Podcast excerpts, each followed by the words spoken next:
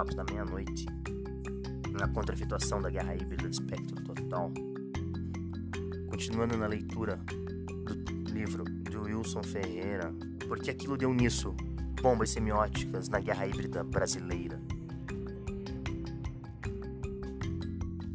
Guerrilha semiológica. Bombas semióticas e guerra semiótica, a matéria-prima da chamada guerra híbrida, transferir para o campo do simbólico as táticas militares usadas em um campo de batalha numa guerra convencional.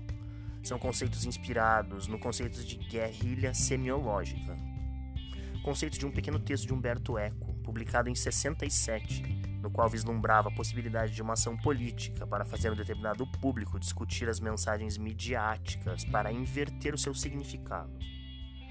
Como o leitor perceberá nessa crônica das bombas semióticas brasileiras, Toda a ação de guerra híbrida foi dividida em quatro etapas bem definidas, que podemos dividir da seguinte maneira: caos, guerra total, ficcionalização da agenda política, e prospecção etnográfica e, por fim, polarização. Como podemos observar na crônica das bombas semióticas, cada uma dessas etapas corresponde a cada ano deste período, de 2013 a 2016. 2013 Caos.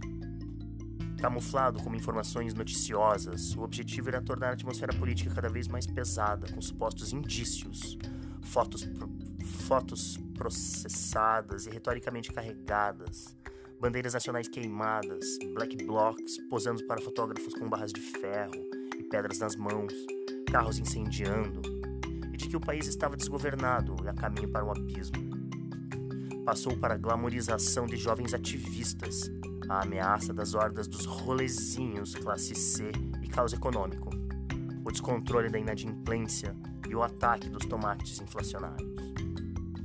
2014 Guerra Total. O início de 2014 começou a ampliar a variedade de bombas semióticas. Noticiário econômico, crescimento da inadimplência e ameaça dos tomates inflacionários assassinos, a politização dos cadernos de cidades e cultura, a perigosa onda dos rolezinhos, que ameaçava invadir shoppings. Em 2014, guerra semiótica torna-se total. Comerciais na TV, por exemplo, Eu Sou o Futebol, da Brahma, logotipos de telenovelas com sugestões subliminares, desfiles de moda, como no da Elos, na Fashion Week de São Paulo naquele ano, noticiário esportivo repercutindo o slogan Não vai ter Copa, o arsenal semiótico acabou chegando até o prosaico bloco da previsão do tempo nos telejornais, no qual infográficos presumiam a catástrofe climática que ameaçava se abater sobre o país. 2015 Ficcionalização da agenda política e a etnografia. Investimentos semióticos na teledramaturgia e em minisséries como Felizes para Sempre, Questão de Família, O Brado Redumbante da Globo, Ator parecido com Aécio Neves em narrativa política, juízes justiceiros e protagonistas empreiteiros que financiavam campanhas eleitorais. Legitimação da agenda política através da narrativa ficcional da teledramaturgia. Ao mesmo tempo, a prospecção etnográfica na qual a grande mídia a indústria publicitária de entretenimento começava a criar as novas hostes de jovens neoconservadores que no futuro iriam vestir de camisas amarelas da CBF e sair nas ruas apoiando o impeachment novos tradicionalistas, simples descolados, coxinhas 2.0, rinocerontes, etc, etc e tal. Novos tipos ideais, no sentido sociológico weberiano, como uma reação das classes médias à ascensão da classe C ao consumo de itens antes restritos como automóvel, restaurantes, shoppings e aeroportos. 2016 radicalização e polarização.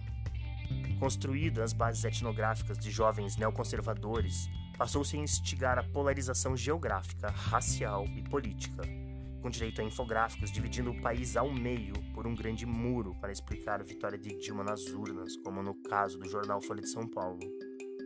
Turbinados por neo-humoristas supostamente politicamente incorretos, bots nas redes sociais e espaço nos telejornais para políticos do baixo clero no Congresso, como a bancada da bala, do boi da Bíblia. foi o momento em que a grande mídia se transformou numa câmara de eco das manifestações de ódio e intolerância. Haters nas redes digitais, manifestações de rua exortando intervenção militar, com Bolsonaro lentamente ganhando espaço em programas de entretenimento como o CQC, Pânico e o Super Pop.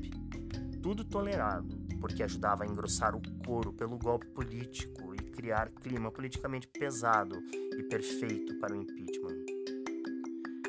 Cada uma dessas quatro etapas não é estanque e sempre ocupa parte do ano posterior, como fosse um efeito residual do ano, até a grande mídia receber os novos comandos para a mudança de estratégia semiótica. Estamos sozinhos aqui na contra-efetuação da guerra híbrida.